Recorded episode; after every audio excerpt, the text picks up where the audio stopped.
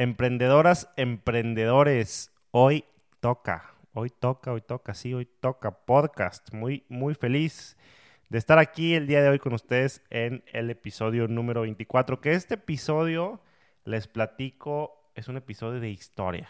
Voy a, voy a platicarles, voy a contarles una historia. Em, voy a hacerlo como, como un cuento tal vez. Es una historia que empieza como una historia personal, y después se conecta con una historia de una empresa multinacional y muy probablemente termine conectándose con tu propia historia, la propia historia de tu empresa. Entonces, estoy muy emocionado de hacer este, este episodio, lo estuve pensando toda la semana y dije, creo que es momento de platicarles de esta historia, tiene muchísimos aprendizajes, así que sin más por el momento, vamos a entrarle. Todo comienza esta semana que yo estaba como scrolleando mi, mi Instagram ya sabes, esos como autoestoqueos que de repente le da uno, ¿no? Y nada, estaba yo navegando y me fui y me fui y me fui y me fui y me fui y llegué a una foto de hace ocho años. Yo tenía nada más 21, 22 años en aquel entonces.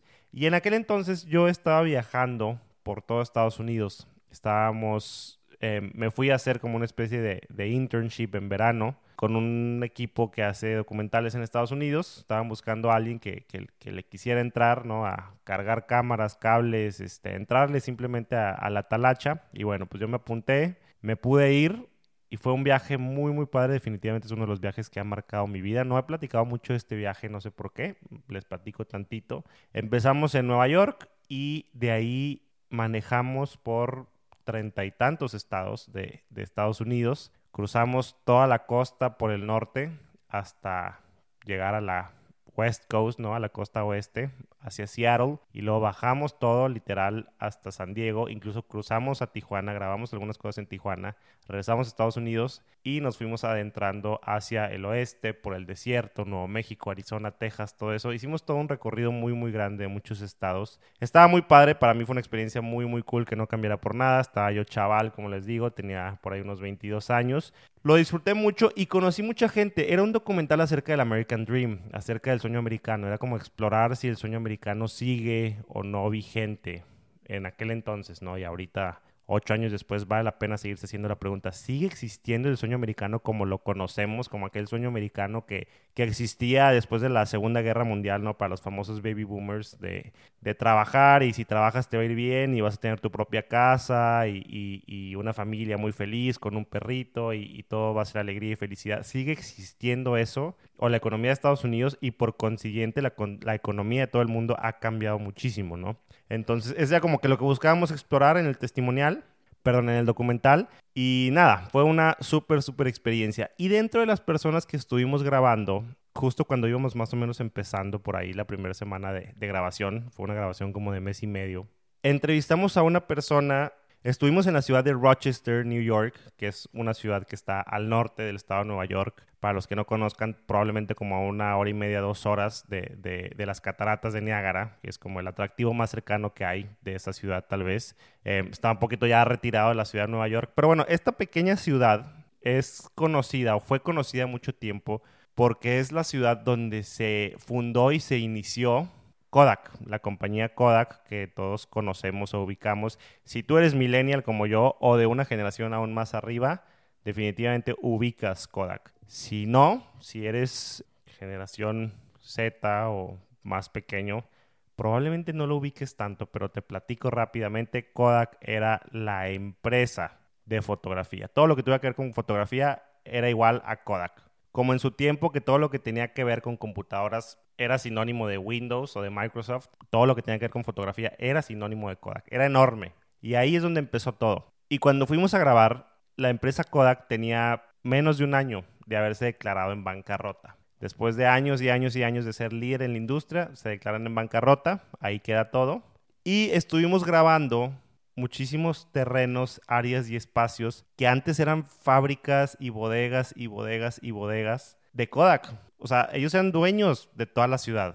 Toda la ciudad trabajaba para Kodak. Entonces fuimos a grabar ahí. Lo que llamaba mucho la atención es, bueno, ya no está Kodak. Ya de, pronto demolieron todas las fábricas, demolieron ya todas las, las, bodegas para de plano vender los terrenos porque ya nada valía ahí. la ciudad estaba en una crisis terrible porque la gente estaba acostumbrada a que todo el mundo trabajaba en Kodak y para Kodak y era la empresa de la ciudad y de pronto desapareció. Prácticamente se hizo polvo. Entonces fue muy fuerte fue muy fuerte como que ver esas imágenes, ir, capturar eso, entrevistar gente, entrevistar locales, personas que trabajaron toda su vida ahí, que de pronto se quedaron sin la nada, familias que dependían 100% de la empresa y de pronto nada, ¿no? No es una historia nueva, es algo que ya hemos visto mucho en, muchas empresas, en muchos lugares. Esto sucede, lo vimos también en Detroit con el tema de, de General Motors y cuando las automotrices quebraron. Lo hemos visto vez tras vez por todo el mundo cuando una gran empresa que prácticamente es la que sustenta a toda una ciudad cuando de repente desaparece o se va. Entonces, eso fue lo que estuvimos capturando. Pero dentro de las entrevistas que conseguimos, conseguimos una entrevista muy interesante con un tipo que se llama Steve Sasson. Muy probablemente no has escuchado hablar de él, pero este vato, neta, honor a quien honor merece. Este vato necesita y merece ser más famoso. Entonces, bueno, regresando a mi historia personal, estaba yo, yo scrolleando en Instagram y me, tomé, me topé con la foto que yo tenía con Steve Sasson. Ahí estoy yo de 22 años con este hombre, que en aquel entonces tendría unos 60 años, ahorita tendrá unos 68 más o menos. Y Steve Sasson es la persona que inventó la cámara digital.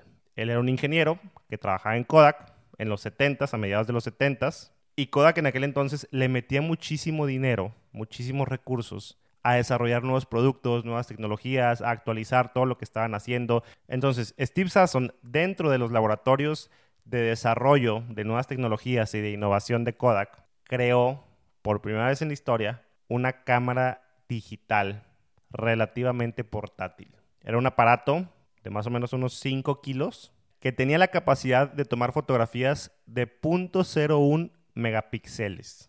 Para poner en perspectiva, el teléfono que tienes ahorita en tu bolsillo debe tener una cámara con una capacidad de alrededor de unos 10 o 12 megapíxeles. Estás hablando de 120 mil por ciento más capacidad que lo que tenía aquella cámara. Pero bueno, venga, estamos hablando de la primer cámara digital, ¿no? Y se tardaba como 18 o 20 minutos, una cosa así, en procesar la imagen. Tomás la imagen, esperabas unos 18 o 20 minutos y luego de repente, como por arte de magia, se empezaba a cargar y en el monitor de la computadora veías la fotografía digital. Se puede decir que este tipo tomó la primera fotografía digital. No es cualquier cosa. Piensa que ahorita todo mundo tenemos una cámara digital en nuestro bolsillo, que por cierto, utilizan exactamente el mismo principio que lo que este hombre inventó en 1975 en Kodak. Cuando Steve va súper emocionado, después de haberlo logrado, de haber trabajado días y noches enteras en su experimento, Steve por fin va súper emocionado con los directivos de Kodak a presentarles su nuevo invento. ¿Y cuál es su sorpresa? Que los directivos lo rechazan. Le dicen, esto está muy bonito, esto está muy bien, está muy novedoso, pero no queremos nada que ver ni queremos saber absolutamente nada de esto. ¿Por qué? Porque nosotros nos dedicamos a la fotografía análoga. Nosotros nos dedicamos a que la gente nos compre, sus, los compre sus, nuestras cámaras y nos compre, aún más importante, nuestros rollos de fotografía y nosotros revelarles, también venderles el servicio de revelado de fotografía.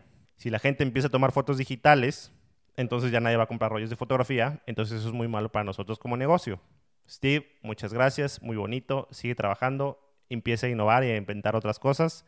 Si quieres paténtalo, está bien, ahí adelante, pero ni siquiera se lo enseñes al público. No, está muy bonito, pero no digas que lo tienes ahí. Literal, esto en palabras de Steve Sasson, así lo cuenta. Le dijeron, está muy bonito, pero no le digas a nadie. Guárdalo y nosotros continuemos con nuestro imperio. Estás hablando que era un mega, mega imperio lo de Kodak.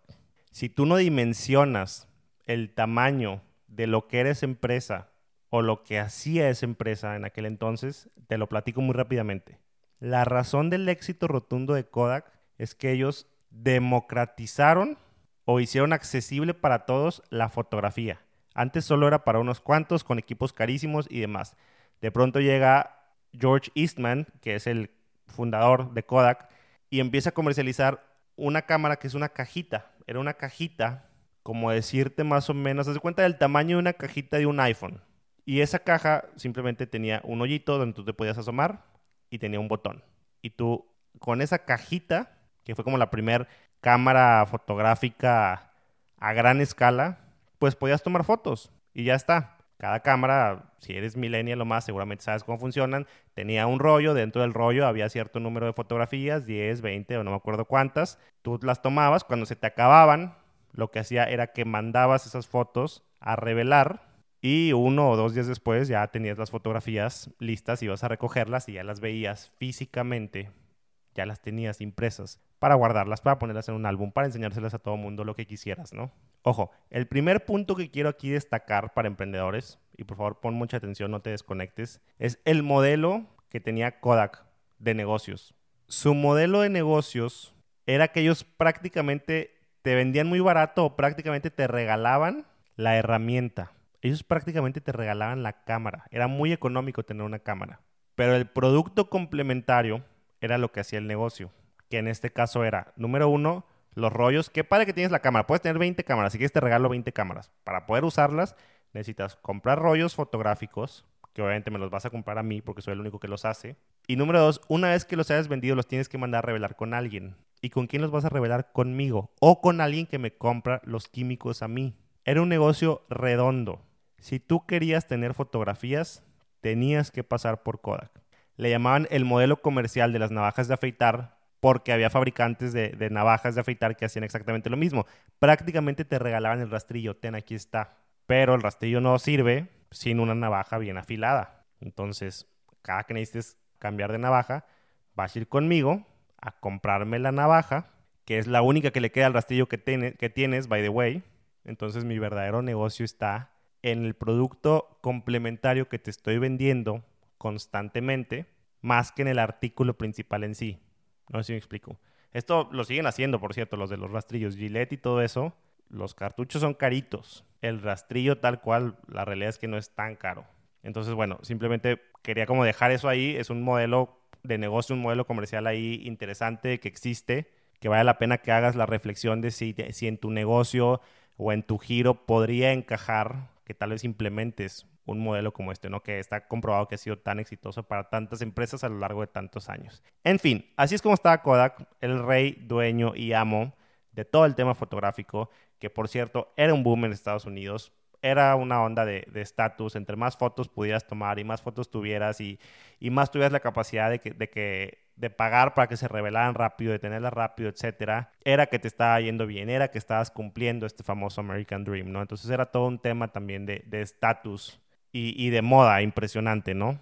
Y todo iba muy bien y todo era alegría y felicidad hasta que de pronto llegó alguien más que pudo tomar un poco del know-how de la cámara digital e implementarla.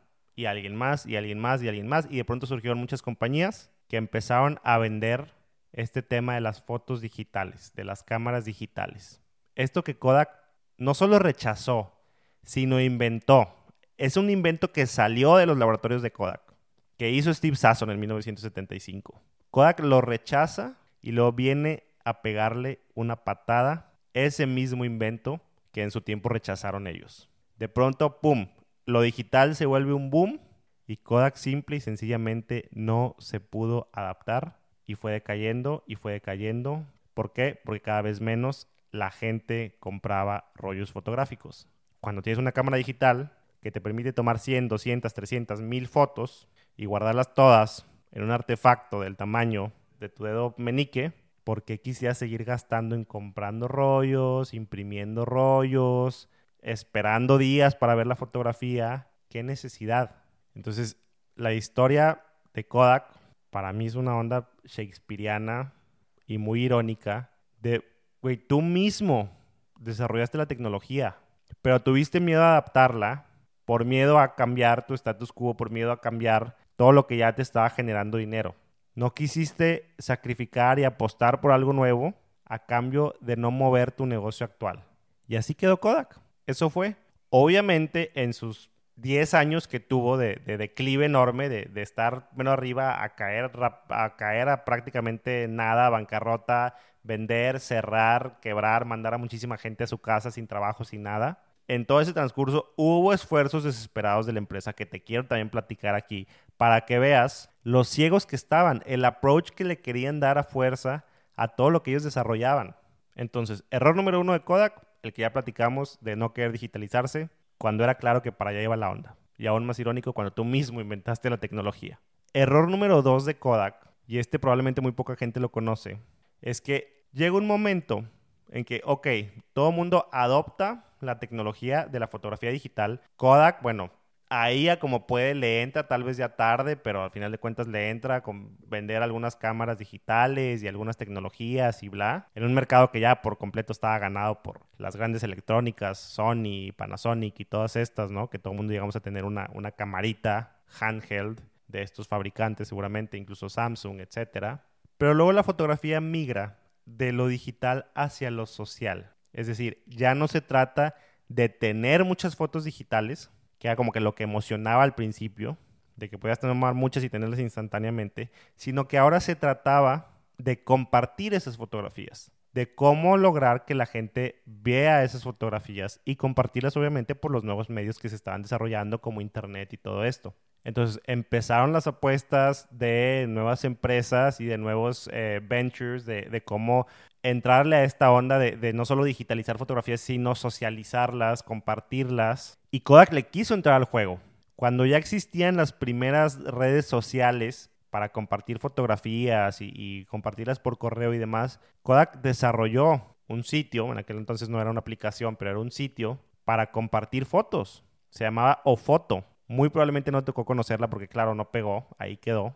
Pero como tu tío, el obstinado, que se casa con una idea y sácalo de ahí y no lo haces entender, ni aunque vea que todo su imperio se está cayendo a pedazos, los compadres de, Kodak, detrás de toda esta tecnología y movimiento que hicieron de Ofoto, estaba la intención de que al final empujaran a las personas a imprimir sus fotografías. Aquí están, las puedes compartir con tus amigos, no sé qué, bla, bla, bla, bla, pero es para que las imprimas, para que las imprimas, para que las imprimas, tenla para que las imprimas. Ve acá e imprímela. Ta, ta, ta, ta, ta. Ellos seguían en su mindset de las fotos se tienen que imprimir, las fotos se tienen que revelar. Y al mismo tiempo que ellos estaban desarrollando o foto e invitando a la gente a que fueran a imprimir sus fotografías, estaban ya surgiendo redes sociales como Instagram, y como obviamente otras plataformas que tal vez ahorita ya no existen, pero que tú seguramente recuerdas de cuando inició todo este tema de, de, las redes sociales y, y, de compartir fotografías por medio digital, que se fueron para arriba y Kodak una vez más para abajo, porque se emberrinchaban a capa y espada a defender lo que venían haciendo por 100 años, en lugar de simplemente adaptarse.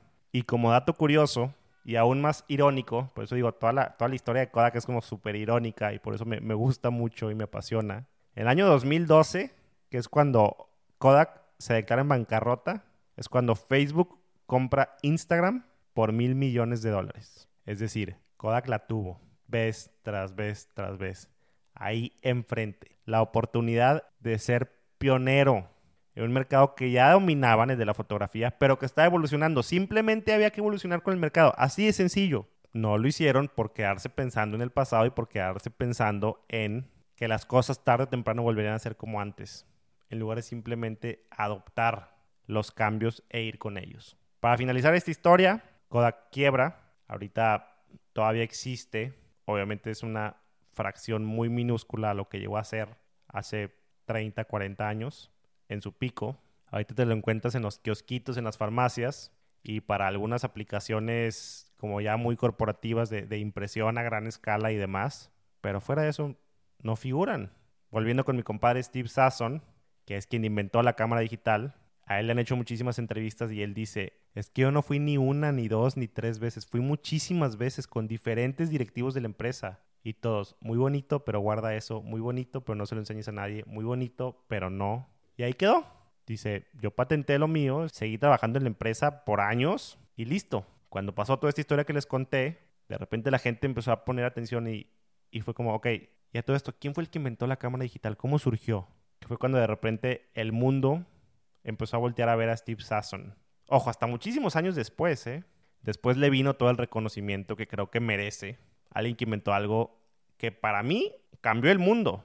Cambió la forma como vemos el mundo, la forma como compartimos imágenes del mundo. A Steve Sasson le llegó su reconocimiento, tal vez tarde, tal vez muchos años después. Lo reconocieron en Estados Unidos. Barack Obama le entregó la Medalla Nacional de Innovación y Tecnología, que es como el mayor honor que puede recibir un ingeniero o un científico en Estados Unidos. Su aportación fue declarada como una de las cosas que literal contribuyó a cambiar el mundo para bien, a mejorar el mundo fue inscrito también en, las, el Salón de la Fama de Inventores. Le vino ya muchísimo reconocimiento, gracias a Dios, porque se lo merece, pero le vino mucho tiempo después, le vino muchos, muchos años después. Y así termina un poco la historia de Steve Sasson y de Eastman Kodak. Ahora, ¿cuáles son las moralejas? ¿Qué nos podemos llevar nosotros, emprendedores, ahorita en 2020 de esta historia? Las moralejas o los takeaways prácticos que yo saco de esto. Número uno, la resistencia al cambio es el peor enemigo de una empresa. Ahorita con la situación que estamos viviendo del coronavirus, de la cuarentena, del encierro, de la contingencia, muchísimas empresas nos estamos viendo obligados a innovar, a reinventarnos de cierta forma, a cambiar. Y eso es algo bueno. Ya lo he dicho aquí, pero lo vuelvo a decir. Es una lástima que no es por decisión propia, sino por que nos estamos viendo obligados ante una situación que es mundial a cambiar nuestras empresas. Es triste que lo tengamos que hacer a fuerza, pero a la vez qué bueno que lo tenemos que hacer. Sin embargo, y aunque tú no lo creas, hay muchísimas empresas allá afuera que con todo y esta contingencia y con todo y este, esta presión que el mundo está ejerciendo sobre nosotros los emprendedores, de cambia, cambia, cambia, aún así hay muchísima resistencia, aún así hay muchísima gente, muchísimos emprendedores, personas que me están escuchando en este instante que se niegan a cambiar. Te lo repito, la resistencia al cambio es el peor enemigo de una empresa. Ya lo vimos con muchísimas empresas como Kodak, Blockbuster, Nokia, Xerox, Yahoo, BlackBerry, las grandes departamentales americanas como Sears, JCPenney, Macy's y muchísimas, muchísimas historias más, que podríamos hacer un episodio de cada una de sus casos, de cada una de sus historias. Pero lo hemos visto vez tras vez tras vez. La resistencia al cambio es el peor enemigo de una empresa. ¿Te estás resistiendo al cambio o estás dispuesto a innovar y adaptarte?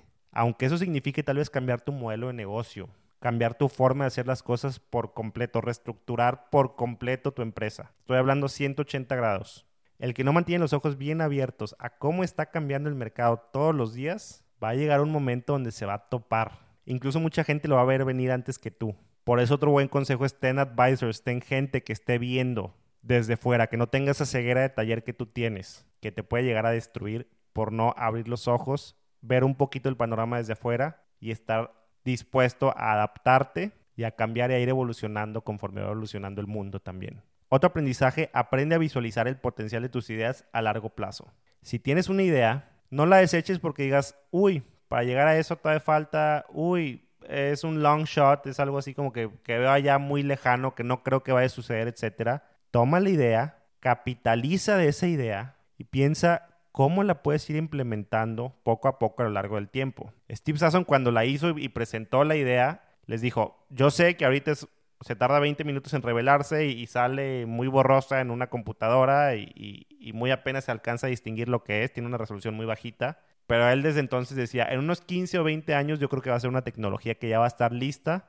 para ser portable y para que todo el mundo la tenga en el bolsillo de su pantalón. Steve Sasson le vio el potencial desde el día uno. Y tenía toda la razón del mundo. 15, 20 años después ya estaban las primeras cámaras digitales comercializándose por todos lados. Aprende a tomar tus ideas y a proyectarlas a largo plazo. Hemos hablado mucho en este podcast de la mentalidad de microondas, ¿no? De que todo lo queremos ya, una idea la implementamos ya y queremos ver resultados ya. Hay ideas, generalmente son las que valen la pena, que toman tiempo en desarrollarse, en implementarse, en llevarse a cabo, pero que son las que verdaderamente terminan cambiando el mundo. Entonces, aprende a verle el potencial a las ideas a largo plazo y comprométete todos los días a hacer algo que te lleve un paso más adelante para que esa idea tarde o temprano se pueda volver una realidad. Y por último, el mensaje y la, y la moraleja que me llevo un poquito también de todo esto es, si tú haces algo bien, tarde o temprano serás correspondido. A Steve Sasson no lo halagaron en ese momento se pararon todos los directivos de la mesa de juntas de, de, Eastman Kodak y le empezaron a aplaudir y dijeron, wow, eres un genio. Ahí lo dejaron, encerrado en su laboratorio, en un cajón, por años y años y años. Y no fue hasta más adelante que todo el mundo lo honró y recibió todos estos reconocimientos porque hizo algo que verdaderamente contribuyó a hacer mejor a la humanidad. Entonces, si tú haces algo bien, insisto, estamos acostumbrados a buscar ver inmediatamente el reconocimiento. No siempre es así. Muchas veces y para las cosas que valen la pena, muy seguramente serás correspondido, muy seguramente te reconocerán por lo que hiciste, pero sé paciente. Haz las cosas no por el reconocimiento que te van a generar, sino por el bien que vas a aportar a tu mundo, a tu comunidad, a tu familia, a ti mismo. Haz las cosas buscando hacer de este mundo un lugar mejor y el reconocimiento va a venir después. Eso te lo aseguro. No hagas las cosas simplemente buscando reconocimiento y ya. Son tres lecciones bien importantes y que vale la pena pasar nuestros proyectos por ese filtro. Nos estamos resistiendo al cambio, estamos siendo abiertos a nuevas ideas, aunque significa hacer cambios revolucionarios y radicales en nuestros emprendimientos. Estamos haciendo cosas para brindar un servicio que hagan de este mundo, de esta comunidad, una comunidad mejor, o las estamos haciendo simplemente por reconocimiento. Creo que vale la pena verdaderamente tomarnos el tiempo para reflexionar esto y hacer, obviamente, los ajustes necesarios en nuestros negocios para no caer en el fracaso. Muchísimas gracias por escucharme, por escuchar la historia del día de hoy que les quiera compartir. Creo que el aprendizaje es muy, muy bueno. Por favor, si te sirve, si conoces a alguien que crees que le pueda servir, no dudes en compartirlo. No duden también por ahí en dejarme, si me escuchan en Apple Podcast, cinco estrellas, un buen comentario. Créanme, los leo todos. Me gusta y me emociona leerlos. Igual compartir en Spotify o en cualquier lugar donde me escuchan. Yo soy Rod Perales y nos estamos escuchando el próximo martes. Un abrazo enorme a todos.